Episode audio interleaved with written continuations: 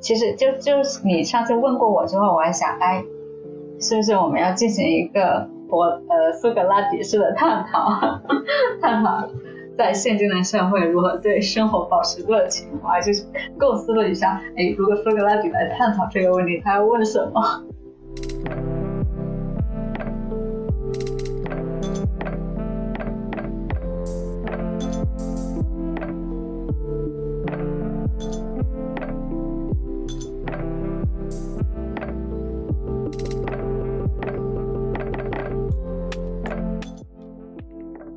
关于如何对生活保持热情这个问题，另一个想法就是反庸俗，好像也是一种庸俗，对吧？对对对，对，没错，没错。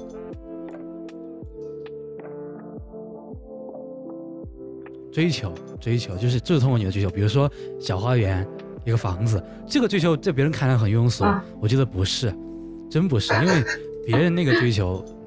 不一样啊，真不一样啊！都是房子就不一样。你的那个房子的目的是为了有一个舒适，又为了有个赏心悦目的花园，是那种，是这是这样一种目的，对吧？那可能一般人的目的就是一个好房子之后就好，就好婚姻也好，孩子也好，学区房也好，那个目的就是那种目的，肯定是不一样的，特别不一样。嗯，对，这就是我那个。呃，问题来的就是来来在这儿，怎么有这种激情的？你算作是呃，生活目标比较真，像这种吗？对对对对对，特别的真的。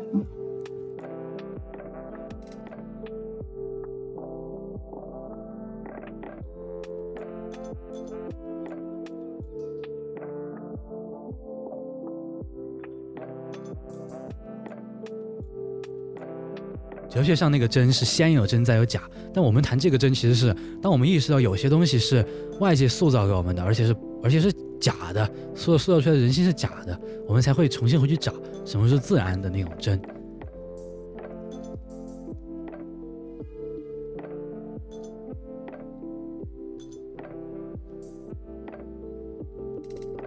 如果说有一个花园的房子是真的生活目标，这是因为它在于。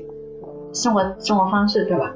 它在于这背后的生活方式，可能我我心里想过的就是那种，嗯，比较靠近于大自然去，然后呃，有一点离群所居，可能是在我现在的能力范围内能够构设想到的比较啊，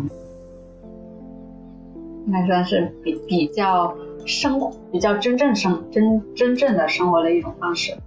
所以你会觉得这个是具有热情的，还有没有一点说是还呃，不仅是说有一个真的生活目标，重点是在于有，嗯，有没有说一个热情的感受是因为不仅仅说生活目标是真的，而且重点在于是有，对，就是你，对呀，对是有，我感觉想可能是有，嗯嗯，是对，确实，嗯。那那其实我们可以可以聊一下这个，那有有目标，有一些目标没那么真，那他这种的话，我们把它叫不叫做热情？就是对生活是有保持热情。这个吧，我之前还没有区分这个事儿，但现在我应该会区分了。就是说，是那那那样子的话，那种那种热热情，其实也是也是一种不那么真的热情。也是我们，至少在我提这个问题的角度说，我我也不会想得到这种不是很真的热情。现在经过这个区分之后啊，哦，对，所以那种呃存钱要买一支口红，对你而言就是非常假的，假的挣钱目标是吗？对对对对，嗯。非常非常肤浅的说，对对对对，就这样子。没 有没有，有没有觉得我们有一点点苏格拉底的味道？后面二级取证给我们评价一下。对对对，嗯，就是就是我就我我我回答要变成那种，对，没错。哦，老三，没错，你说的没错。不是不是不是，其实我设想的是你来做那个提问的，我来做呃回答的。然后我说的是对，嗯，没错，这样的。哎，这样这样不行，因为我有我我我来对台你不就是为了要听你怎么论证这个事儿吗？也可以对吧？也没说不可以，可以，没 事没事。嗯，然后啊，然后我们就说这种如何去有对，如何如何去有真的生活目标。现在我们肯定是要回答这个问题：如果想要对生活保持热情，就是具有真的生活目标，那我们的问题就到了如何去有真的生活目标这里，对吧？嗯。哎，现在我问你答了，哎，那那你觉得，那你觉得如何去拥有真的生活目标？或者说，他哎，有哪一些因素去限限定到了，嗯，有哪些相关的因素去帮我们获得真的生活目标？就说哪些因素能让我们推动到真的生活目标上？对对对，这就是我的困惑呀。这就是我，我知道什么是真的生活目标，但是我就是不知道要怎么去推动，所以我才特别想问你，你是怎么有怎么树立这些比较自然的、比较原始的这种生活目标上？就你让我找原因，肯定找得到，但是我只能找到不的原因，啊，而不能找到是的原因。嗯，我我在我我其实我有规划几点出来。就，嗯，一个就可能是有一个性格方面的，就，嗯，嗯，性格方面又分为两个，一个是我可能天生就，我这里用我好好像不是很好。如果我们是在讨论一个哲学问题的话，好像不要用我比较好。嗯，就是如果一个人的性格是比较容易沉浸进进去他所做的事情，他应该会比较容易有。任何目标，他给真的目标、假的目标，他都可能会比较容易有。嗯，没有，嗯，易沉浸，易沉浸，嗯，我们我们怎么我们怎么解释这个易沉浸？就做做什么事都会认真的去做。嗯。都能够潜下心去做。态，你说这是性格问题还是态度问题？这是态度问题吧？性格，我觉得性格问题才会才会影响你到底要不要求求真，态度才会让你做一个事会不会认，会不会像这样子前行。哦，就你觉得性格是影响你的目标是真是假，然后态度影响的是啊。态度影响的是有这个过程，对吧？嗯，性格来说还不是一个直接影响吧，它应该是一个间接影响，因为性格会影响你。首先，你有没有求真欲？其次，有没有？其次，会不会随大流？会不会像你一样有有孤独感？因为这个孤独感嘛，所以我们才能够找到真嘛。嗯，这是很实际的情况，是因为相是相对来说，嗯。这个这个意思不是说有孤独感马上就有真，而是因为外界不太真，加上你有孤独感，然后你就会引导你走走向真上去。哦，这个孤独感应该每个人都会有的时候会有，对吧？这我还不太知道每个人的事儿。哦，对啊，那对这个我也不能这么说，对，说的对。嗯。可能我们探讨这个话题的目的是，诶，让具有真的生活目标具有可行性，对吗？我们需要达到是这个目标，对吧？那嗯，那我可能我们在讨讨论的，啊，你说，我说我们不仅要这个可能性，而且而且我还需要一条路去通往这个啊，一条一一条。不是可行能性，而是可行性。对啊，可首先是可行，其次是我们要怎么通达，怎么通达真的目标。真的目标。嗯，行，我们刚刚讲了性格原因，性格原因可能不是主要原因。就据 我们的讨论性格原因应该是一个辅助因素。然后我在列举的时候又想到了另一个就是信念的问题。嗯，呃，信信念的话，我这边想了，呃，我来分成两部分，一个算作基础信念，一个是呃看作对事物的理解。嗯嗯，基基础信念的话，嗯。就是在，呃，基我感觉基础信念这一块对于我的影响是，啊，在我过着我不想要生活的时候，我会告诉自己，这个不会一直这样，就不会是一直这样，这个能促使我去做出向真的生活目标的方向的靠拢。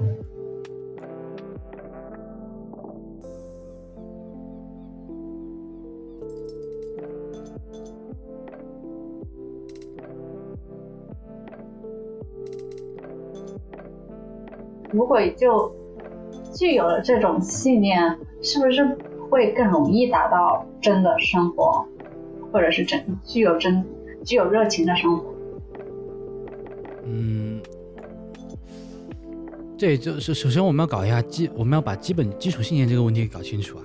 就是基础信念是指对你自己的一种自信吗？嗯，我们把它叫做和。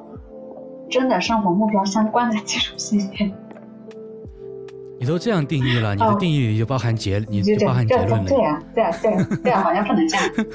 对啊，你看，我不行，我做不了苏格拉底，我只能坐在回回，我只能做那个对视的人。没关系，咱们咱们读一下，嗯，推推推荐你读一下那种逻辑学的那种书籍就好一点。对。好，如果我可能我就不给他定义，我就说是怎么想的吧。嗯，啊，对，就就是，因为因为是如果事情是一直在变化的，那我就具有把它往好的方向、真的方向靠拢的动力。就这样，这个应该算一个刚刚没有区别，其实。啊，但那但这个就是我的意思。可能我没有说把它变成哲学术语，听起来还是像鸡汤。嗯，我我们换一个角度来说这个基本信念啊，我我大概理解成它是一个嗯内向型的，关乎于自己内心的，对吧？就是在你碰到一个事情的时候，有有两方面，一方面是我们的实践层面，另一方面是我们的理解层面。那这个就是在理解层面，我们认为它。会怎么样发展？而且我们也希望推动它怎么样发展，这是一种希望，和实践好像不太相关。嗯，这这就是基本信念，对吧？嗯，对对。其实你把我第第二种信念讲完了，我第二种信念就是对事物的理解。就就是，但是我这边对事物的理解也是比较概概括性的。啊，还是而且还是受饭店影响很大。就是对大环境的绝望之下，还是要去去有做的尝试，就是要去做事情，就就算，嗯，我们可以分一下，就是基础信念就是指我我大概明白，基础信念就只有说我对我自己的一个信念，那第二个信念就是怎么样理解事情的信念，对吧？我自己就是一种对。我自己怎么发展，而不是我，而而而不是而不是我理解的事物怎么发展，是这是这两回事儿。对，对，嗯。然后由此得出了，就是在生活上做选择的时候，那就只能选自己备选方案中最好的，然后就会去沉浸下去，就就不后面这个问题就不考虑了，就去做了。明白了，我们现在已经有一个已经有一个数了，我觉得已经可以写一个数，就是两大方面，第一大方面是信念，第二方面是那个呃沉浸，对吧？沉浸沉浸能力。那首先是沉浸，首先是首先你这二者当中，如果只有信念没有沉浸能力的话，可能有这个目标也做不了。那如果只有沉浸能力而而没有好而没有一个正确目标导向的话，就会好的坏的分不清楚。所以说，首先我们把信念再细分，第一方面是根据你自己理自己理解自己的信念要达到真。那通过这个真之后，在在这在这之上，我们理解世界上的东西也能够达到真，理解外物、理解他者也能够达到真。然后呢，当我们找到了一个真的方向、真的目标之后，我们才运用沉浸感沉浸进去，这样就是一个通达真目标的方向。真激情的方向，有有有有沉浸感这样的东西吗？我知道你想表达的意思，我知道你想说的意思。沉沉浸力对吧？还是还是什么？这种应该也跟专注力差不多。嗯，对啊，专注力就有好有坏嘛。嗯，对。那我们得出得出来，其实也像也挺也挺，应该说简洁的。没错没错，就是对对于对于对对于啊，真的生活的专注。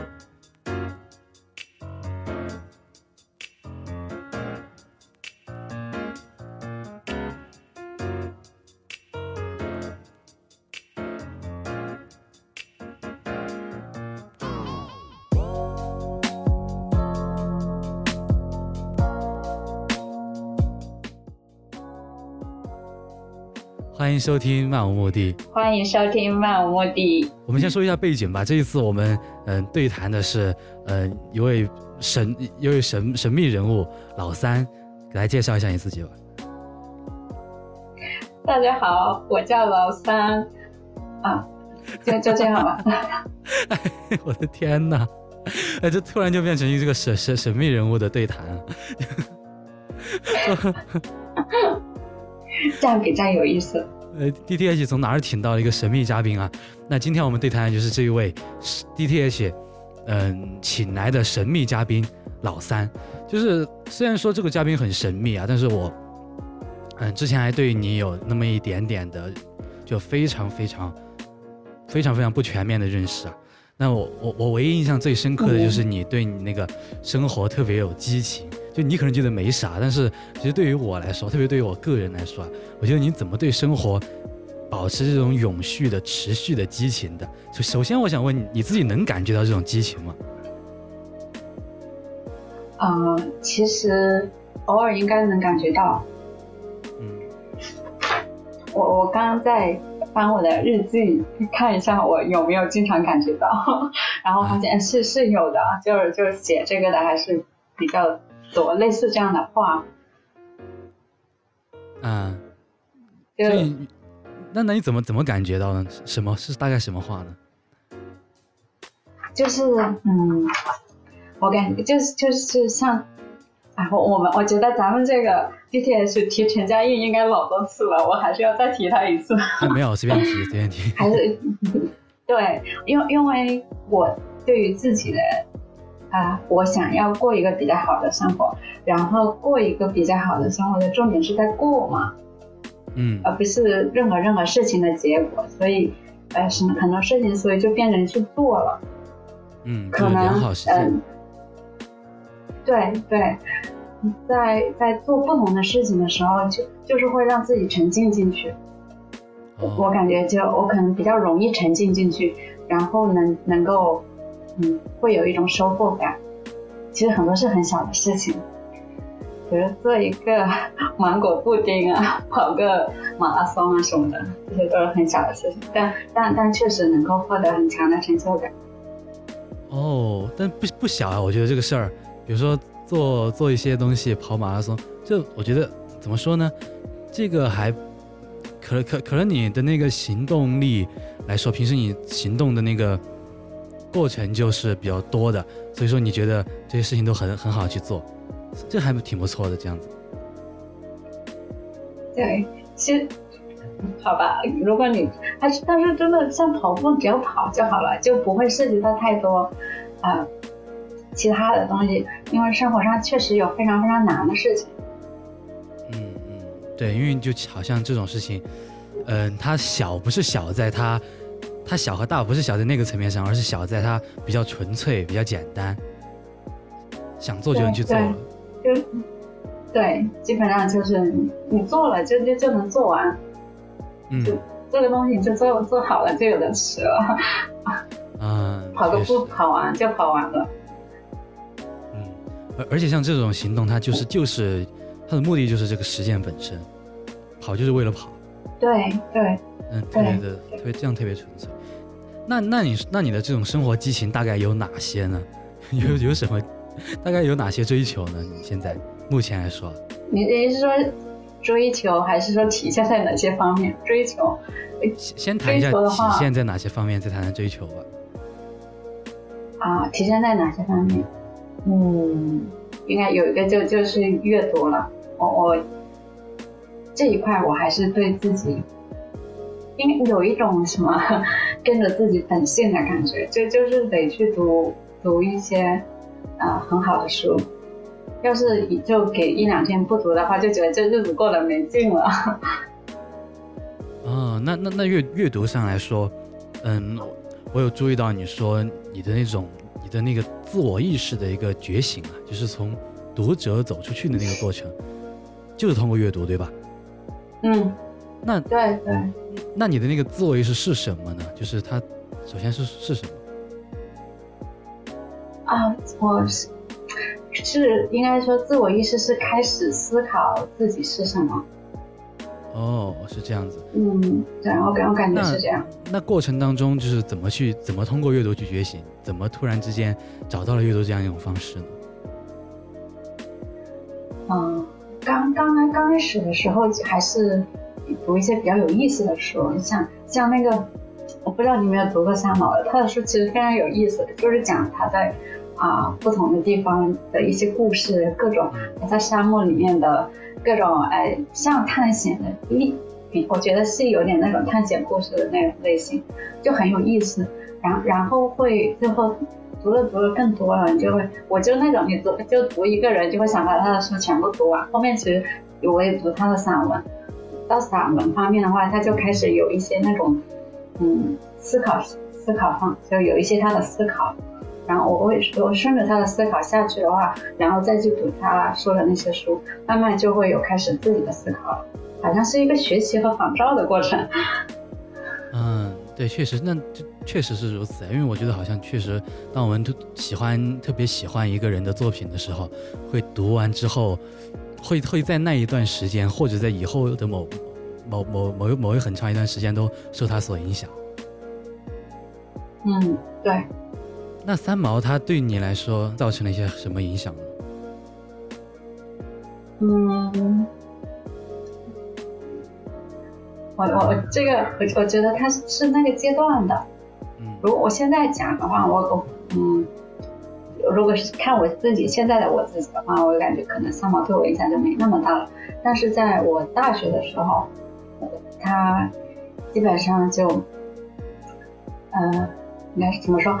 可以保持跟大众有一个距离感的同时，也没那么孤独。大众有一个距离感是什么意思呀？对，就不跟他们一样。哦。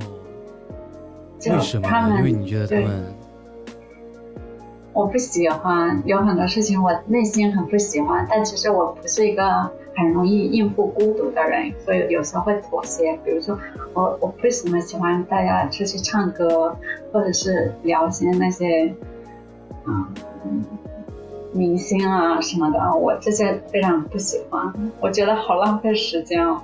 或或者就看个动漫啊什么的，我这我完全就就是属于看半个钟就就得焦躁那种。嗯。但但是呢，我我感觉在那个年纪，我不怎么会应对孤单。所以就通过就给我放在那里一个人，对对，然后上班是太有意思，所以好像就不会觉得很孤单。嗯嗯，哦，其实这个东西还很，确就是我还我还和你挺像的，我我我也不喜欢那种话题，我也不喜欢做那种事儿，然后和大众的那种距离感、都孤独感，从哪里去抒发，就就会通过阅读，会通过做一些其他的事情。嗯，啊，这个我还还更想说一下，就就是那种对于孤独感的排解啊，我觉得还有一个，嗯，就会有一些其他的活动也可以，就是可以去跟大众接触，但是你没必要就没必要跟他们去聊天，因为聊天的话就，哎，不可能，我们不可能跟他们聊得上去的那些，但是可以一起，比如说一起学一个舞蹈，在一个舞蹈舞蹈课程里面，然后这种反正大家也是那种点头笑一下，然后。结束之后还是觉得啊，嗯，就不会有孤独的感觉，至少。哦，意思说接触和聊天的区别就在于说，不一定真的要靠聊天来接触，通过做一些事情。对对对，对对对，我我现在就觉得这这这应该算一个比较好的打发孤独的方式，对我而言。嗯，哎，那那你自我意识的那个觉醒当中。就是这么一个走出孤独感，但是我不，但是我觉得好像自我意识觉醒之前，这种孤独感也不会有吧？那这个孤独感怎么产生，然后怎么解决掉，是这样的一个过程吗？嗯，自我意识跟孤独感好像，对我感觉自我意识产生之后，孤独感会更强。之前之前也会偶尔也会有，但但可能可能可能跟我成长环境有关，我家里因为我家姐妹多呀。小孩子多，所以就一直都周围都是有人的，就没有什么。但但还是会会不一样，就是就是我家人都会觉得我是一个不一样的小孩。嗯，小时候但是我对自对会有不一样，但是对自己没有没有没有没有经过没有那种系统性的反思维，就会有一些零星的思考而已。小时候就是感觉到不同，那个不同大概在哪些方面呢？气质吗？嗯，我觉得不是，就是想要不同，就是想要不同，应该，因为对，就是想，就是想要和大家不一样。我感觉这个还是非常那个本什么原始的。嗯，对，没没办法忍受自自己跟别人一样。嗯。那那那后来又是怎么演？后来又怎么突然演变成这个孤独感的反思？肯定肯定有一个 timing 之类的吧？嗯，哎，小时候的这种想要与别人不同的这种，呃，应该说什么？这种欲望应该说，呃，一直一直会一直会有，就现在还会有，就现在现在可能会把它更加深化了。但是那个时候就只是有那一个想法，到慢慢，呃，到应该算到大学之后呢，你想要和别人不同，就要去做一些不一样的事情嘛，然后也会跟着自己的本性。我觉得阅读这个应该是是，应该是对我而言就是一个跟着自己本性的事情，所以所以就读不一样的书，然后这些书算是一个很好的媒介，帮我引入了啊完全不一样的一个。应该说，思维方式里面，跟跟现实生活是不一样的思维方式，而这些东西本来就很有意思嘛。嗯，就是这样的思维方式对我而言是非常有意思的，我我会想要去了解、去啊学习，然后也有一个自我改造的过程，而这整整这这一些这一系列的这个系统的探索，就是我要和我要不一样。可以总结成，我就是要不一样。哦，就是阅读本身这个过程，就是不管它的目的也好，还是你的过程当中也好，就是就是体现出你想要我要不一样这么一个这么一个情绪的。对这个对这个情绪就一直涵盖其中的，但是现在好像没有那么，如果你只是单纯想要不一样，可能变得那个很很什么呃奇装异服啊那种什么什么的那种，就就就太肤浅了，对吧？后后面就，嗯，想要说要要，而且我后面其实还要克开始克服这个想要不一样，要克服这种欲望，因为有的时候就会可能走向另一个极端了，就会变得有点那个叫什么，太太啊爱出，那叫什么爱出头，就是那种，嗯。标新立异，对，过于标新立异了，可能就是属于为了标新立异而标新立异，而不是就某一件事情表达自己真实的呃想法和感觉。我现，我就这个也是后面的一个过程克服，应该是硕士的时候是克服这个吧，或者是本科高年级到硕士的时候。哦，有就是最早的那一个想要不一样是出于情绪上的，那后来就是根据说想求知啊这方面，他的那个对对目的要更深一点。对，而且就不想要自己只是被这种啊什么，我们可以说它是标新立异啊这种这样的呃呃想法给给裹挟住了，还是想要说这件。就要去嗯，经过理智、理智来来对事情做出自己的判断以及以及 reaction。嗯嗯，yes。哦，所以说你的这个自我意识觉醒的过程，其实还并不是突然之间有一个什么契机有了这个自我意识，而是就是在阅读当中，因为因为想要最最开始是因为想要找找不不一样不同。然后通过阅读，然后慢慢慢慢把这个自我意识发掘出来了。对，嗯嗯，对。那你提到说，你说从读者走出是怎么一回事呢？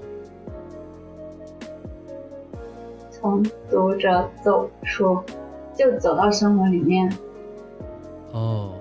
开始就嗯，就是，哎，应该应该这应该是算这两年的一个变化吧。还是嗯，我我感觉这个应该要要谈到饭店的影响。嗯，我你你想一下，那么标新立异的一个人，很容易就就剑走偏锋的，就是就是为了说不而说不，这样的话，其实跟周围人关系不会很好。嗯，对，所以所以我我在本科的时候其实没什么朋友。但是，哎，对，然后回到生活里，就是就是再去返回来看，呃，嗯，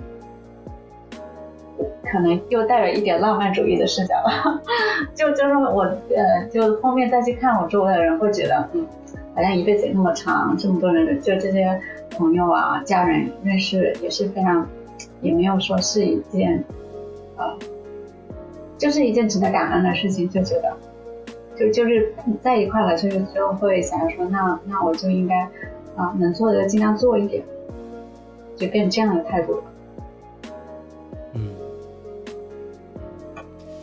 那那你之前有提到说，嗯，你的这个文学就是阅读方面，你最早接触到是文学作品，那你在总在整个的这个阅读途中啊，你这期间你最喜欢哪些作家呢？哪一个阶段你最喜欢哪些作家呢？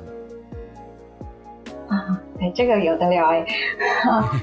刚开始自然就就就是三毛了，然后然后后面有一本有一有一套书是我真的是一直都非常非常喜欢看超多遍的，唐吉诃德。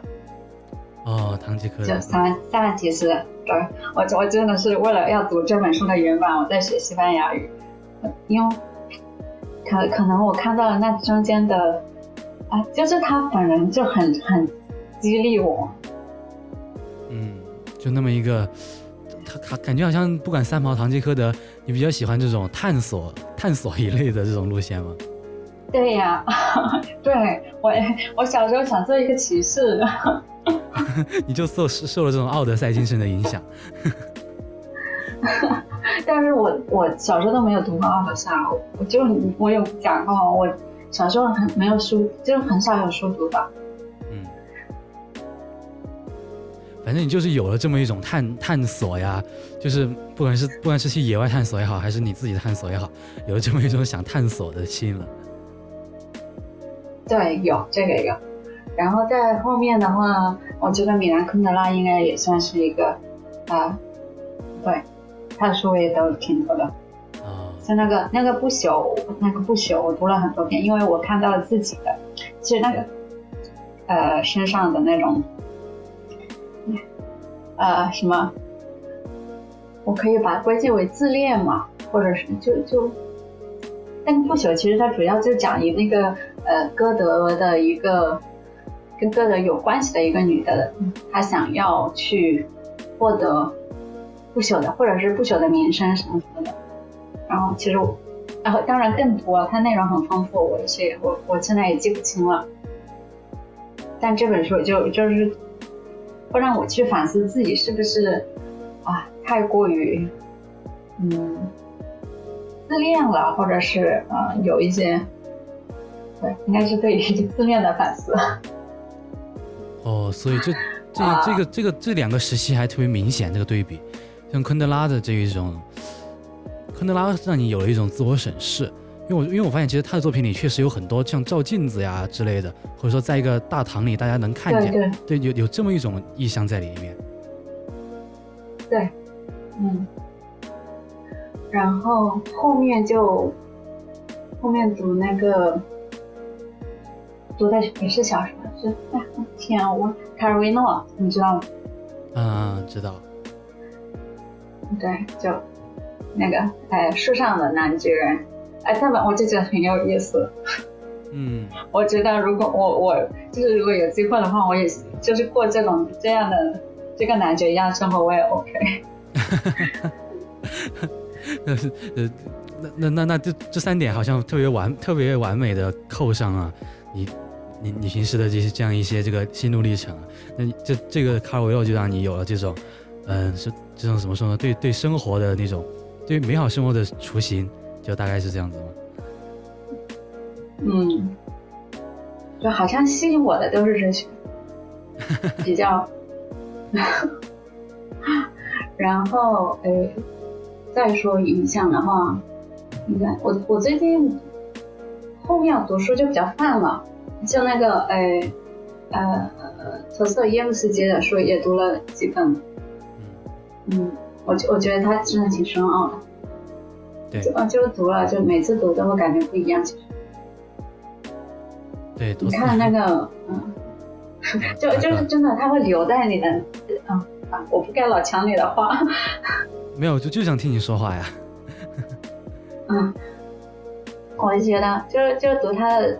书读完了，然后那个故事就会留在脑海里，或某个时段时间段就会出那个故事就会出来啊，为什么那个人那个时候做那个事？哦，说不定是因为叭叭叭叭，就可能把自己带入进去了就。嗯，哎，那你在读陀思妥耶夫斯基的时候，你你你知道陀思妥耶夫斯基的这个难度或者说这个知名度在这儿吗？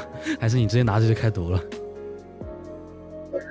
我我我是有一个契机，我没有拿了就开读。就之前我参加过那个哎世界哲学大会，然后哎那个那个那个太爽了，我跟你讲，七天每天就听不同的讲座，就是各种都是哲学类的、文学类的，哲学类的偏多，但那些东西对我而言都是新的。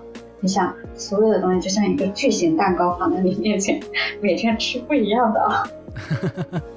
然后，然后那个特斯的耶夫斯基就是一不小心推开了那扇门，然后就坐在那里听那个讲那个呃那个那个那个教授讲啊，其实那个时候还真的超有激情的。那个那个那一个讲座本来是有三个人，结果三个人都没来，所以那个讲那个教授自己一个人讲讲了全程，就讲特斯的耶夫斯基。哎，我我我我和你特别特别不同，就是。我读陀思妥耶夫斯基的时候啊，我一点点哲学都没有接触过，我以为他就是一个普通的俄国作家，就和那种什么罪与罚呀这种，这种，还还有什么，就是一般俄国作家，就那个时代时候，我我以我以为他就是一个作家而已。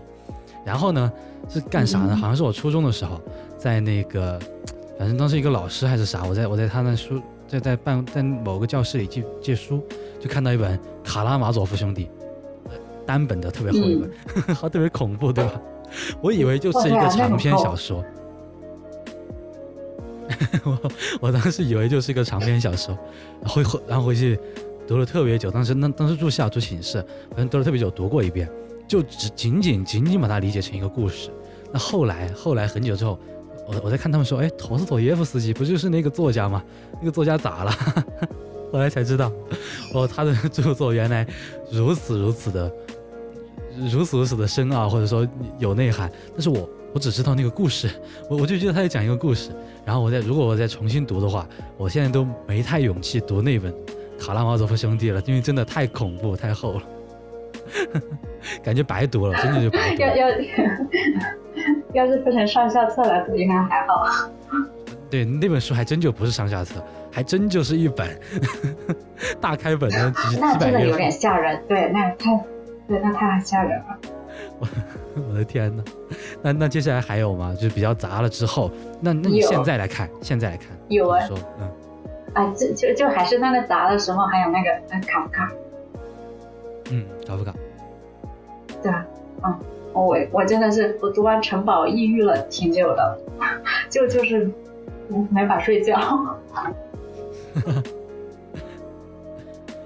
哎，我发现就是你前面三个作家都对你都你喜欢这个作家，他都他都你都不是单纯从文学上文字上喜欢他，他都是对你生活有改变的，有影响的。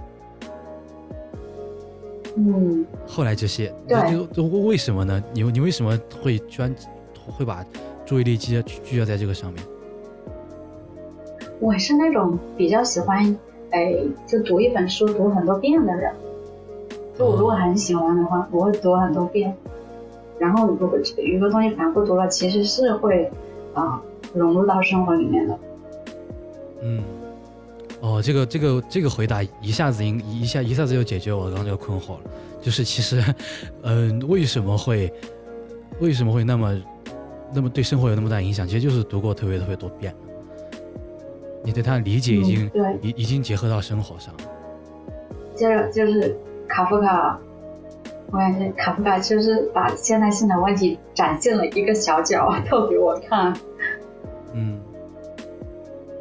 对，但但是那个好像就就是恐惧展现的，我感觉对我的，我我就觉得我不能不能不能待在那里面，就就是要逃离的感觉。哦，那当时你有了解到哲学方面的吗？没有，我读哲学费这还最近才，就最近应该两一两年才开始读一点哲学，就就就就是自己瞎想。不过像卡夫卡的故事，他好像很容易就能理解，读完一个就知道他想给你展示的是什么。对，就是像那个城堡这种故事读下来，就就跟就有很强烈的印象，说自己不能被圈进去了。然后就在后面自己要做选择，说那以后工作怎么办？就就不能就不能去那个工业界？那试一下看大学里的生活是怎样的？不行的话，那再说吧。就就这很坚定。嗯，就还还还是影响到，还是对你生活有特别大的影响，而且这个影响更大。嗯。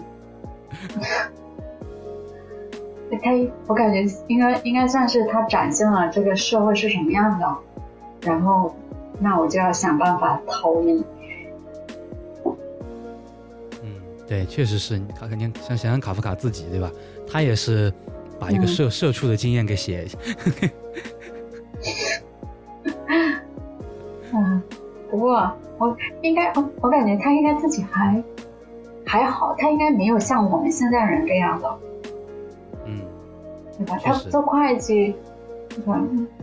嗯，应该不会像现在人各种啊什么对生活的侵占，嗯，而而且他业余写作的话，这种，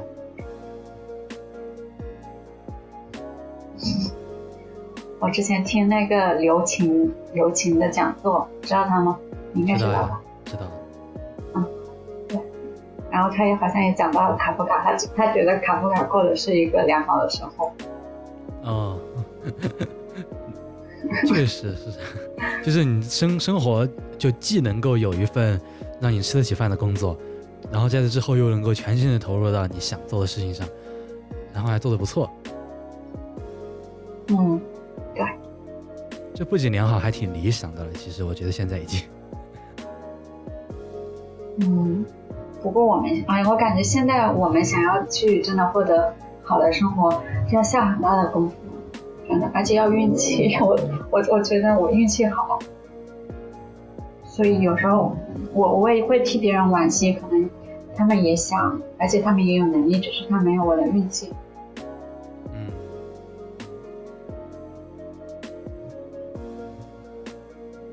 那那我们还是说书吧，那个呃。最近的，我我再想想，最近读的，最近读的，我就我大概最近一两年就开始读那个原版的了，也就英文原版的一些，嗯，你看上一篇读的是那个，呃呃，石黑一郎，你知道吗？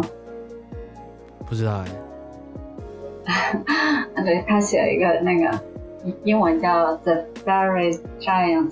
就被就被埋葬的巨人，他们好像翻译成中文了。但是那那本书的英语超好的，是那种，哎，好像是就就是非常神话一样的英语，读起来很舒服。哦，那那他讲的是什么呢？就讲的是中世纪的一对夫妻，嗯，他们就住在一个村子里面。那个呃，但是他好像记忆被挖去了一样，他记不起，他记得自己有个儿子，他们俩记得自己有个儿子，但是呃，管什么细节都记不清，也记不清他们的过去的故事，他们俩的爱情故事。然后他们决定去呃去他们儿子的那个村庄，他模糊有一点记忆，他儿子住在另一个村庄，所以他两个人就开始踏上了旅途。中间那个是在中世纪，所以那时候有有什么食人魔啊，有有龙这些，就就那个叫什么啊，叫 Her Dragon，但但是这个书很好，对他他那个里面叫 Her Dragon，这书很好，是因为不仅是他语言很美，还有啊，他嗯，应该说是一个国。不管是国家还是个体，都对待回忆的问题，因为因为他们的回忆是被被被那个那个那个 dragon 呼吸的气会让那些人失忆，嗯，然后他们就不记得自己是被另一批另一批人，就有两两族人，他们互相残杀。那个时候那个什么大帝啊，那中世纪最著名的那个大帝叫什么？还有十个骑士的那个大帝叫什么？不知道是什么。圆桌骑士那个，哎，我也忘名字了。啊，不记得了。他们，而且而且那那本书之所以能留在我心中很久，是因为它的结局我也没有想到。不过我泄透了结局也没关系，因为很多人就如果经常读这种小说的人会。在中间自己也能够觉察到，他们的旅途其实是走向死神的旅途。他们要去一个渡船人那里，去他儿子的村庄。其实那个渡船人是死神，哎，他儿子很早就过世了。哦。哎，关键是我在最后一秒才意识到这个，真的就真的是哭了一晚上。啊。太太太真诚了，这样子读。嗯，他还有一些，哎，就是其实他们俩的爱情也没有那么美好，就也不是不是美，他们俩的爱情很美好，但中间也发生很多事情，比如说那个女的就其实有有有还有过一次 affair，就有过一次外遇，然后但是他们其实是走过来的，他们中间还问，如果说回忆起来的事情是不好的，那要如何面对？其实很多还是，嗯。关于回忆的，关于关于关于爱的，嗯 嗯，像这样就比较轻松一点的书，这书读起来也不累，情节也好玩。现在读就 我看书是那啥了，现在读的时候比较轻松一点。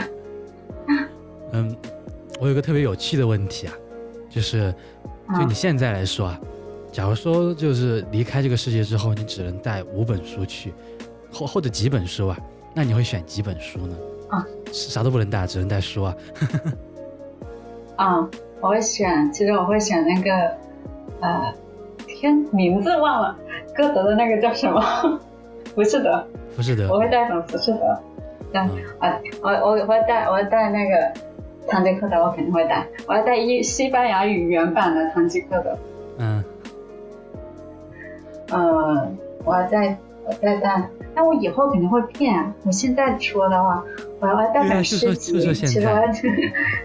啊，我要我要带一本那个泰戈尔的全集，可以吗？超厚的，那样就可以把他就就泰戈尔他写了很多小说，那种短篇小说，但很唯美。嗯。啊，我肯定我肯定是中浪漫主义的读特别深的一个一个人。啊，现在几本了？没有歌德的不是的，嗯，第三本。还是啊，我我我不能忘了呀！啊，其实我。呃，嗯，我看一下，其实我有有几本反复看了很多遍的书，但是我记性不好。我可能，我肯定也，我觉得我应该带一本哲学。对，哲学带一本。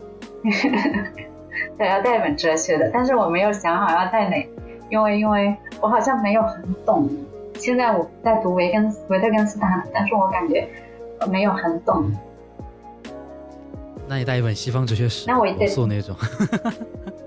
我不要，我试着看了，但我看不进去。呃，那个当然看不进去啊，那个、那、那个、那个不是给学哲学的人，不是给初学哲学者读的。嗯，对我，而且我看着我觉得，哎，不行，这真的，我不带，不要不要啰嗦的说。那那我肯定得把我现在手头上没有读完的书带着。嗯，我现在在读的一个是有，那另外两本，一个就是那个《维特根斯坦传》，另外一本就是，啊，我在读的一个小说叫《The Secret The Secret History》，还是讲那个希古希那个学希腊的希腊哲学的一波学生的故事。哦，好吧，好吧，那 特别的实际啊，还把你没有读完的书拿去继续读。那 对，那你说这个文学作品啊，它就对你不仅仅是对你深化了生活的理解，还对你深化了这种人性的理解，对吧？嗯。那那就就是就是通过你刚刚讲到，比如说城堡啊这些，还有别的吗？有。我们这次变成了 是罗列书名了。哎，有有，那个前不久看了一个一个波兰作家的书，叫做啊，哎天，我真不记得名字了。我回我回头我回头打给你。我现在我等会儿撕在我书架上，但我现在不好去拿。他就是其实是想讲的一个。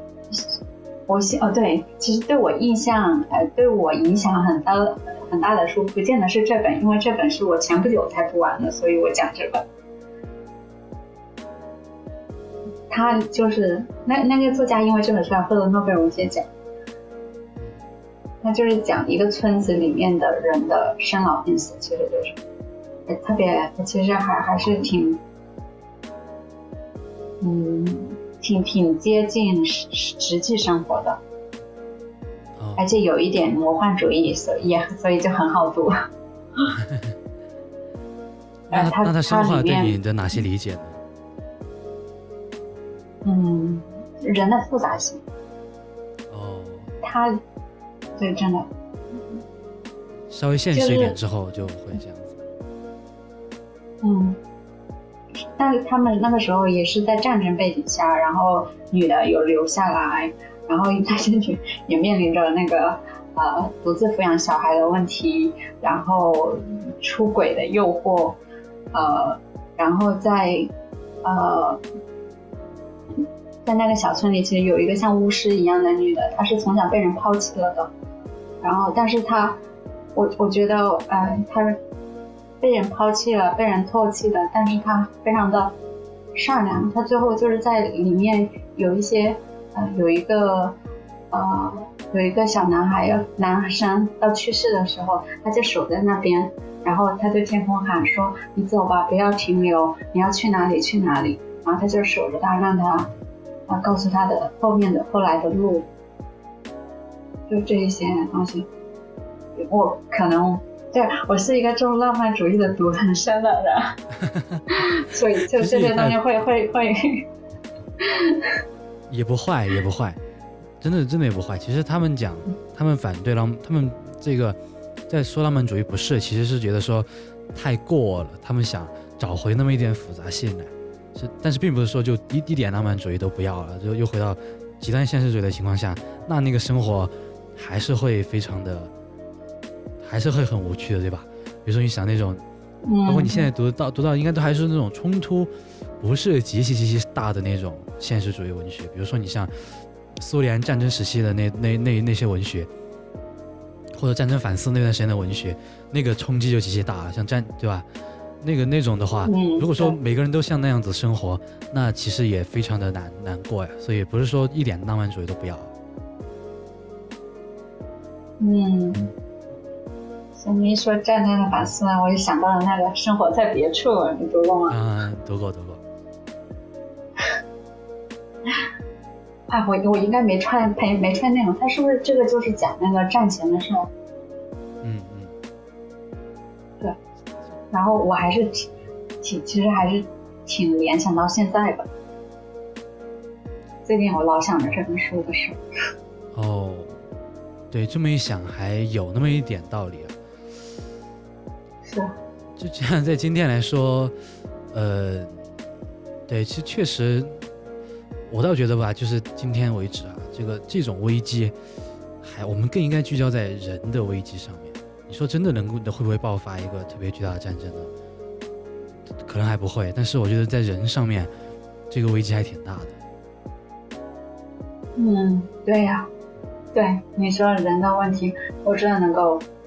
就我家人这些，我朋友上面都能看到，嗯，好像大家其实还挺多都挺无所适从的，我能感觉到他们的无所适从。确实。我们看你后面讲到有一段啊，他说在面对你说变成你你说在面对一个变成甲壳虫的可能性时，一切外部身份被剥夺后，我是什么？这我还挺多问号的。首先就是，什么是变成甲壳虫的可能性？什么叫变成甲壳虫啊？这这个其实是非常浅显的一个理解。在在那个，哎，《变形记》里面，他那个人不就变成了甲壳虫了吗？哦，是这这这对这么一个变化对，就 对呀，然后就很容易就自我代入了嘛。然后如果我变成甲方，我我家长会怎么对我？就。明白了，所以说这个外国身份不会，对，你你感觉不会什么？我觉得不会很好。真真的真的吗？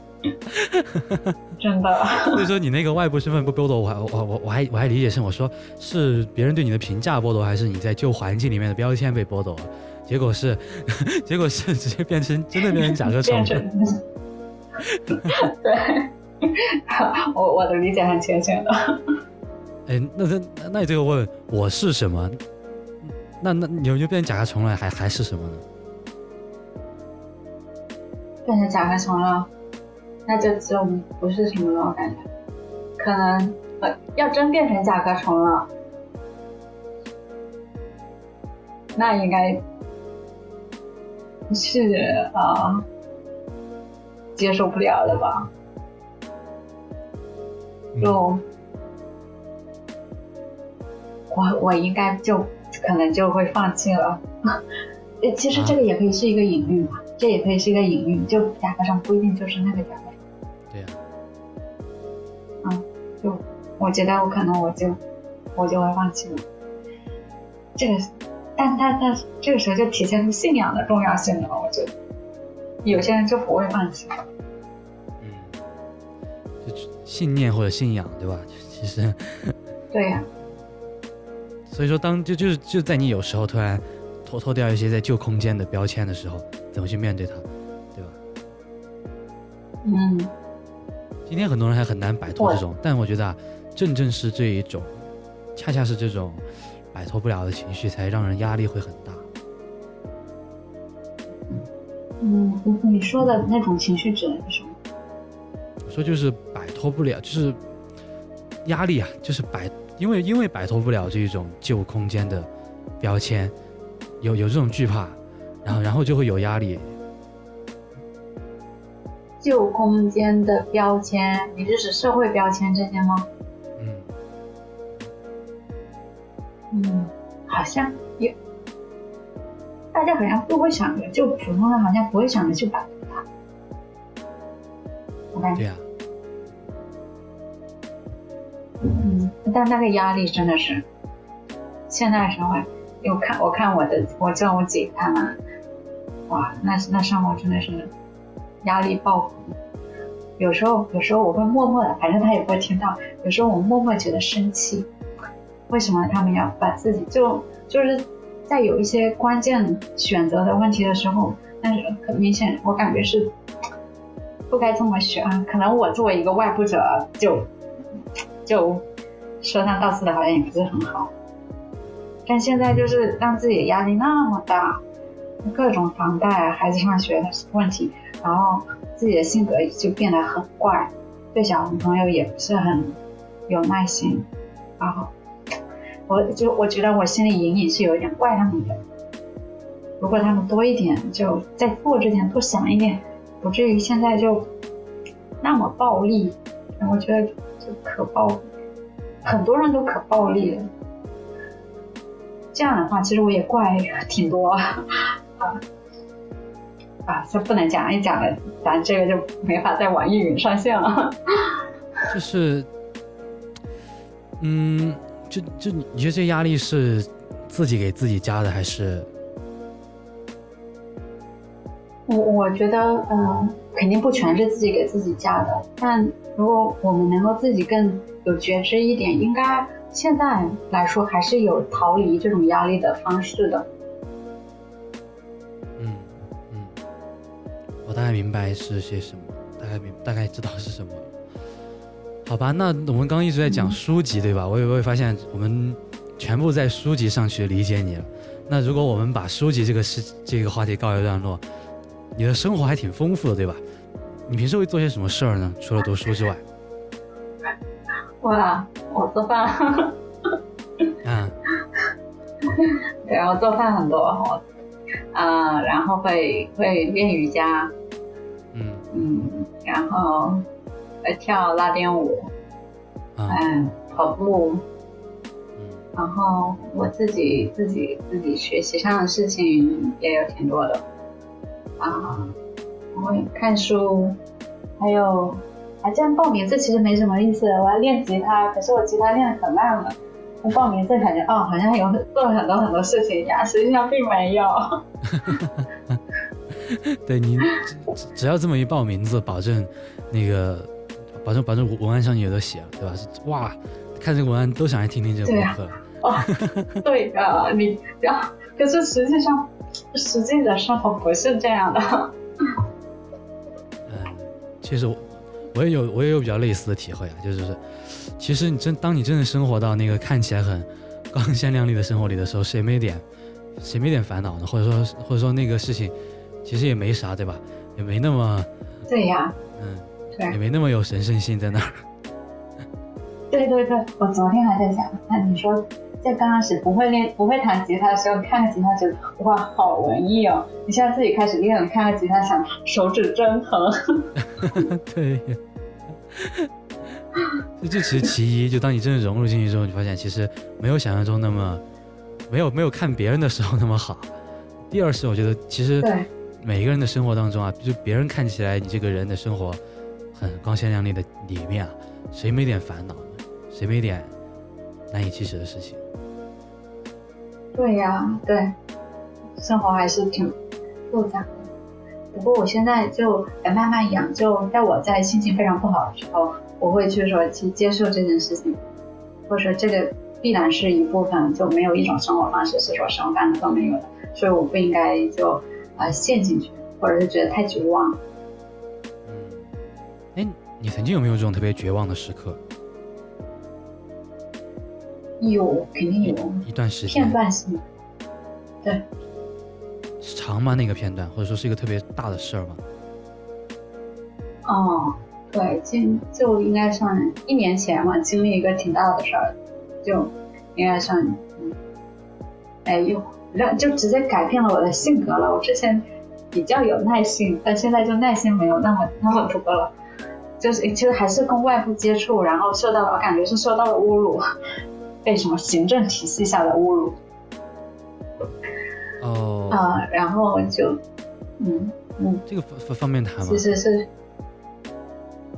也可以谈，我可以把细节都发掉。就是因为，呃，我对象要换工作，然后，呃，我就去帮他跑一些，呃，行政部门搞一些文件啊，啊，一点都不配合，挂你挂一天，你就坐那里等，等八个小时、九个小时，然后就本来也是就很容易的一件事情，然后就搞了，关键是那个过程又很复杂。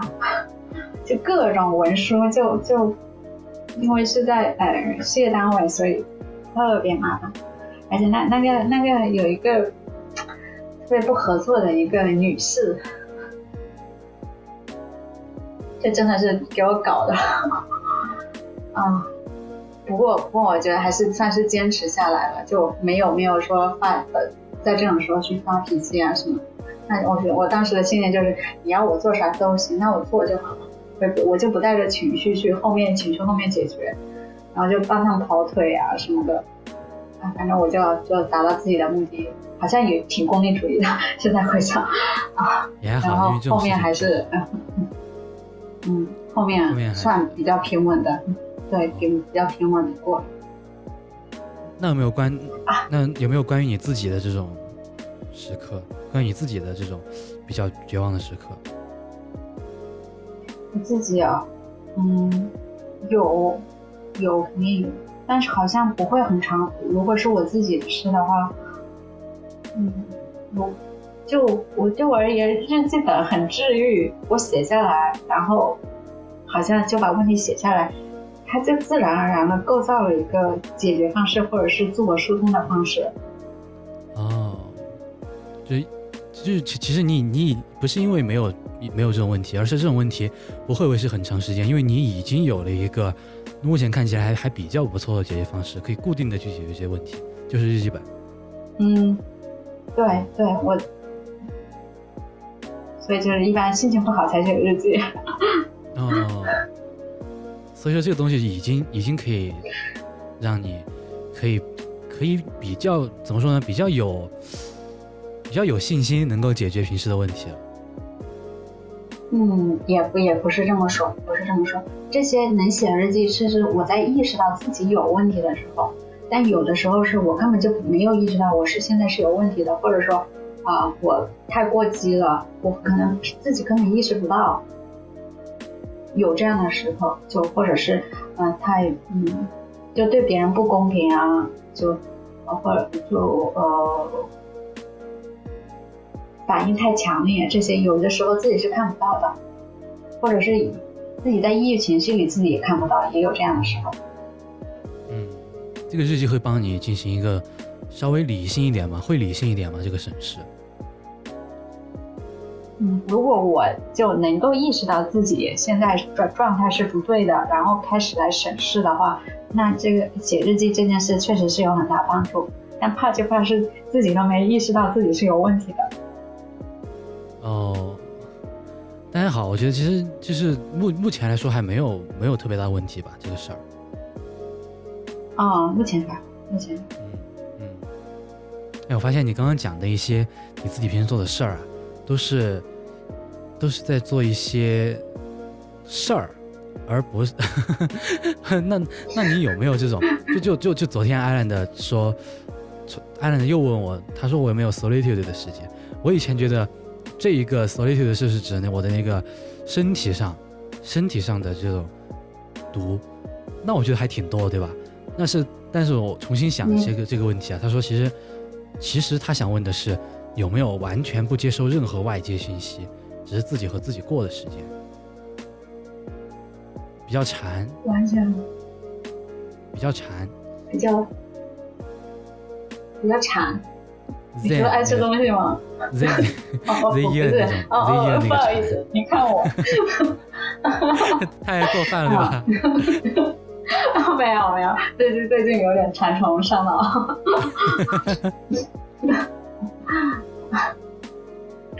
嗯，好像我好像都是出，都是有一点外界的，就算我出去散步，我也是会有会看到树叶啊、鸟叫啊，这种这种算吗？这我也不太懂就是其实我发现就对。啊，对，嗯就是就在于我们没有，就是我我们两个都是比较比较比较爱比较爱做事儿的人，就像我自己，我会我我会我一旦闲下呀，就精神都会变得不正常，真的就是跟别人说话都会不一样，就别人都会觉得一个人很奇怪，其实就是因为放假了。哎，我也我最近也意识到这个问题，我也我也会会。怎么呢？因为我也是，我一般周末就会给自己稍微轻松一下，像特别现在是每每两个周末，像这个周末呢，如果我不跟你交谈的话，按道理我会可能会说今天就不安排事儿了，但是今天就过得特别不开心。如果今天不安排事儿的话，嗯，就这这个事儿吧，我我觉得昨昨天艾伦给我那个反思就是，我觉得好像好像这个不应该把自己逼太紧。你你有这种感觉吗？你你应该还还还没有像特别逼太紧吧？我肯定没有你逼得紧，我觉得你肯定比我逼得紧。真的真的确实，因为我发现你做的事情都还是有，都还是比较丰富的。丰丰富不是在于数量丰富啊是在于对对，是在于那个嗯面比较多，就各种各样类型的事情都有在做，这样子会显得要好一点，还有要良良好一点，这个生活要。这样没有不会觉得那么枯燥，应该是。嗯，对对对，枯燥这个词用的太好了。我我的生活有两个字总结就是枯燥。你还上学，上学上学好枯燥。我我在学校里啊，都都都跟其他同学是都不一样的，就是都就是整个做的事儿就跟其他同学就不一样。在，但但是我觉得你是在最枯燥的环境里，尽你所能做最有意义的事情了。对对，就就已经是已经是 try try my best 了。嗯，对对，我我感觉这已经是非常好的状态了。那你的状态是什么样子？什么样的？我好像没有你这么用力，我我其实不不大欣赏我自己这点，就是就是就一直都有所保留，不会说去啊、尽全力的做什么什么事情，就算是我自己的 research 或者是啊、读个什么书啊，也是很随性的，或者是就算去练个瑜，嗯是，但但嗯，对。是会舒服很多，但是会会会那个，如果真的要有所得的话，还是要去 push 自己一下。但我觉得我就没有没有那么，呃我应该算是跟你比起来，应该就没有那么 push。不过跟跟就别人还说我挺那啥的，就挺哦，呃挺认真的，做什么都认真。我自己就觉得没有。其实我觉得没有，其实我觉得不是说有所得必须要 push 啊，反而反而我倒觉得，其实真的 push 很深呐、会让你更觉得没所得。就是你越越 push，你会越那种，但是但是这不影响你继续 push 对吧？如果一个人情绪就是那个怎么说呢，品有有那个嗯、越战越勇的品质的话，他不会觉得做的不好。但是如果真的特别 push 自己啊，你你会长久的感受到那种想要继续把一个事情继续做下去的这种这种冲动。所以我所以反而如果不 push，或者说我一直在一个比较中道的状态上啊，那个所得和没没所得这中间那个平衡会更好一点。嗯，应该是，对，应该是。对，嗯所以我觉得这个很可但但但我我我这个 容易被我用作借口。真的，我啊，真的是，其实啊，就是不满意，真的就是自我很多方面就是不满意。感他学西班牙语学了这么多年，才学了个 A 一的一点五，学了 A 零点五。这我觉得没关系，因为你毕竟，对吧？你不是为了考试学的，但是我觉得反而啊，那个 语言考试的那种水平，还真不在于，还不还不是特别真吧？嗯，呃就是一个诶动机去，就一个动机去去做这件事的一个动机，应该也算。其实我的动机是要把那本书给能够读读上来。对，这完全就不一样。你别人是为了考那个试去的，你根本就不是，所以我觉得不能不能用这个来比。我我现在不得以考试的动机作为桥梁，要不然达不到读书的那个目的。哎，之前你有，之前你有，之前你好像在那个我们我们的声音征集里面讲到，你说声音对人的重要性，声音还你觉得声音还挺重要，对吧？是是是是怎么回事儿呢？啊，嗯，那应该应该是会鲜活很多。你听一个人的声音会，嗯，哦，这个这个人就会有会有一个呃 identity 的那种感觉，哎，就是或者是就我理解，你这个人就好像是一个有有着一个哦，这个人有这样的声音，他就就是一个特别的人嘛。如果是文字的话，我就更难一点去获得这种呃呃应该叫不同于其他人的特点，就是就是 identity，我觉得这个词已经非常好形容，非常好的形容这个事情。就是听一个人的声音，你就能感受到他的这么一种身份，对吧？呃，因为因为声音声音其实每一个人的声音都完全不一样，而且特别直观，特别直观，比文字要直观的多。那外貌呢？外貌外貌有这种外貌有这种 identity 吗？我我我觉得呢，这这问题想笑，你知道吗？就是因为。因为第一今天今天不是讲了那个柏拉图叫人把帅哥吗？啊，那个苏格拉底叫人把帅哥吗？把帅哥，他第一个问的就是那个这里谁最美？嗯，对外貌，我觉得外貌是有的，但是这个更多的体现在一个气质方面，不是说现在网络上流行的那些好看不好看。对我而言，那个好像一个模具，更多的还是个人气质。对，这个美的本质区别就在于，那种美是一种大众化的模具。确实啊，你像那种调查就发现，人们觉得人们觉得那种美其实就是大众脸啊那种美，然后我们、我们说的那种美其实是一种品质，跟那个玩大相径庭的，完全两条路，独立对对吧？不一样的品质和大众脸之间差别完完全是两回事儿，都不能比的。我要批判一下现在的那个偶像文化，我嗯，真的是没有办法理解。我我可能我在读一些书，然后他解释那些人，可能会有一些哦，讲一下，是基于什么样的心？我没有去读，我是在构思我要怎么去理解他们的这种行为，就那种嗯对于这么一个像男生像女生的男生的崇拜到了那么狂热的地步。我身边也有这样的人，他就跟我讲说，他看着他就觉得很开心。我也很好奇啊，我也不理解，就是为啥是这种偶像文化的原因是 因为有这种看起来像女生的男生是作为原因，还是还是因为有偶像才有这种看起来想要像女生什么男生的人？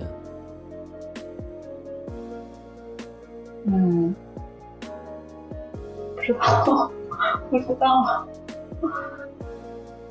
我身边也有，但但是我觉得，我我很哦我疑惑太大了。对我也我也我我试图去理解，然后我就问他们为什么，然后就就他们就会觉得，啊，那个男的发了个视频，发了个绯闻，他觉得那个男的就是对他飞吻。我说，啊。我觉得吧，就是那那几万个评论里面，每一个人都这么觉得。哦，他们就都这样这么强的代入感啊！啊，是不是因为这种对这种代入感很强？有一个视频，不像读书，读书反倒代入感没有视频的代入感那么强。那哪个好呢？你 你问我，我肯定说那个非常不好。对呀，对呀，所以说。就就就就这事儿吧，我还觉得真要去理解，可能我觉得消费消费主义就可以理解他，他他那种对偶像的喜欢，其实是一种消费，因为因为他们有个共同特质，就是消费主义，他批判的不是说别人不能买东西啊，他批判的是你买东西这个心不是因为你要，不是因为你需要才买，而是因为你被资本的很多东西控制了。他用的词语就是 control 那个控制，他真的就是这么控制的，而不是引诱啊，就是控制。所以说那种，所以说我觉得很类似，因为因为这种偶像也是资本资本哄哄抬出来的，因为资本给了你一个这种偶像，所以大众的审美都开始喜欢这种人。我大我我目前来说是这样子理解这个事儿的。是不是也有一部分这种呃一群人的高兴高过一个人的高兴这种？成分在里面。那她男朋友去广场上给一群人飞吻，她也觉得一群人的高兴比一个人高兴更高兴吗？她她 这个也好像不是说真的把他当男朋友，就是那种网络偶像啊，就是那种偶哎叫叫网络偶像叫什么？就是那种偶像，他好像也不是把他当成男朋友，他就发生了什么？因为男朋友的话，你是具有排他性的，像这种网络偶像，他们。并不会觉得，如果两个女生同时喜欢一个明星，他们会觉得他们这两个女生关系会很好的。嗯，好奇怪。他是他是不是在寻求 identity？我觉得也有，其实我觉得也有，真的有，因为就像我们班上这种，对，这部分有，像我们班上偶尔也会有这种情况。所以说，哪一个女生说谁谁谁我男朋友的时候。呃，另其他的女生会有一点那种情绪在里面啊。嗯，对。好复杂呀，这个事儿。对。对，这，而且这个事情让人会让人觉得很讨厌，你觉得？我就我就觉得这个事儿就是跟跟消费主义一样批判法去批判。可是他就在那边。你老是会出现在你的周围，你根本就不想去看到他，你你觉得你很想拒绝他的存在，但他就会冒出来，然后给你一些很难闻的味道。嗯嗯嗯，就就批判他，其实就就是说，因为他真的不是我们本来需要的，他不是刚需啊，他就是别人控制你还不自还不自知，对吧？这样子去弄出来一个。对呀，对呀，对对对，这句特别好。完全没有自知，稍稍，哎，我有时候就觉得特别的那个，变得很鲁迅，啊，好像抬高自己了。我没有，我没有鲁迅的才能，我只是觉得很想批判对于有一些事情。对，我也这么觉得，这这还挺像的，就是我我我我没鲁迅那文化，但可能有，就就但可能希望，但但可能希望有鲁迅的那一种情绪在里面。嗯，这好想骂。对，这但是真的需要骂，这这事儿没问题，我觉得没问题，对吧？这是东本来就该骂。嗯。你说人一辈子才多长啊？花时间在那上面，就一个不知道哪个地方的某个男生身上，一天到晚看视频，也就也不管其他的事情，那做啥不比做这个好啊？对这种这种东西，如果你太夸张了，对呀。你说我们是不是需要更？不是，我想啊，是不是需要激烈一点啊？什么激烈？或者说以后碰到了，就碰到这样的，碰就是这样周围的人碰到了就要去说。这样的话肯定会得罪不少人。但我身不知道边也有这样的人，能不能说醒几个我。身边也我身边也有这样的人，但是我我想一下，我想一下我怎么怎么干的，呃，嗯首先如果说喜欢的是一个意传统意义上的偶像，我还没有对他说过什么，我我还我还没有专门为这个事情怎么交流过。其次，如果他喜欢的是像像像像你说的那种什么看起来像女生的男生那种偶像，我还真开过一次玩笑，就跟一个女生说，我说你以后要找男朋友的话，你得把这个偶像换一下，因为好像男，因为好像男男性里对吧，好像在男生里面谈到这个人口味都比较差的，我就开了个这个玩笑，然后然后然后啥，他就挺失落的。啊，挺失落他说为什么对，为什么我喜欢这个人？我觉得他挺好的呀，为什么喜欢上他就找不到男朋友呢？是是我是有是他说他问我说你是对他有什么意见吗？还是怎么回事？怎么样？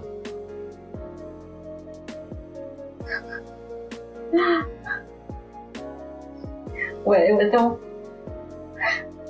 没有去开始讲过。其实我我是我其实想讲，但是我就就是我的呃办公室里有几个小小姑娘们挺喜欢这些的，不过我还是就嗯保持距离。但是有时候会说啊，去说一下会不会 有一些不一样？或许吧，但应该嗯 不知道。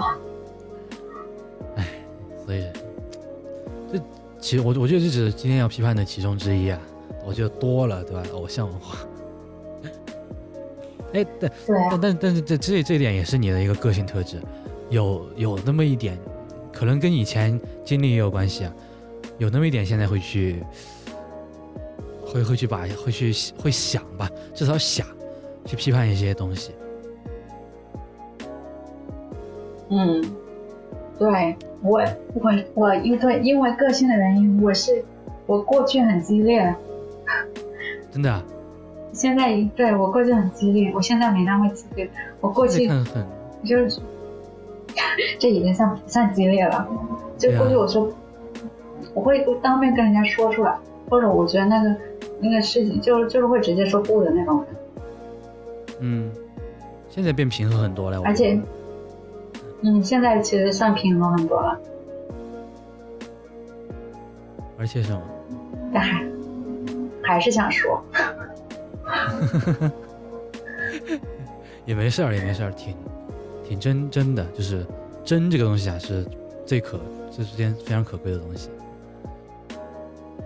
嗯，你想，今天是今天人们都说啊，这样又被奴化，那样又被自我驯服了，自我驯化了，所以说真呐、就是特别可贵了。所以也不要想着说一对啊定我什么什么特质又不好我觉得还好，都都没啥特别不好的。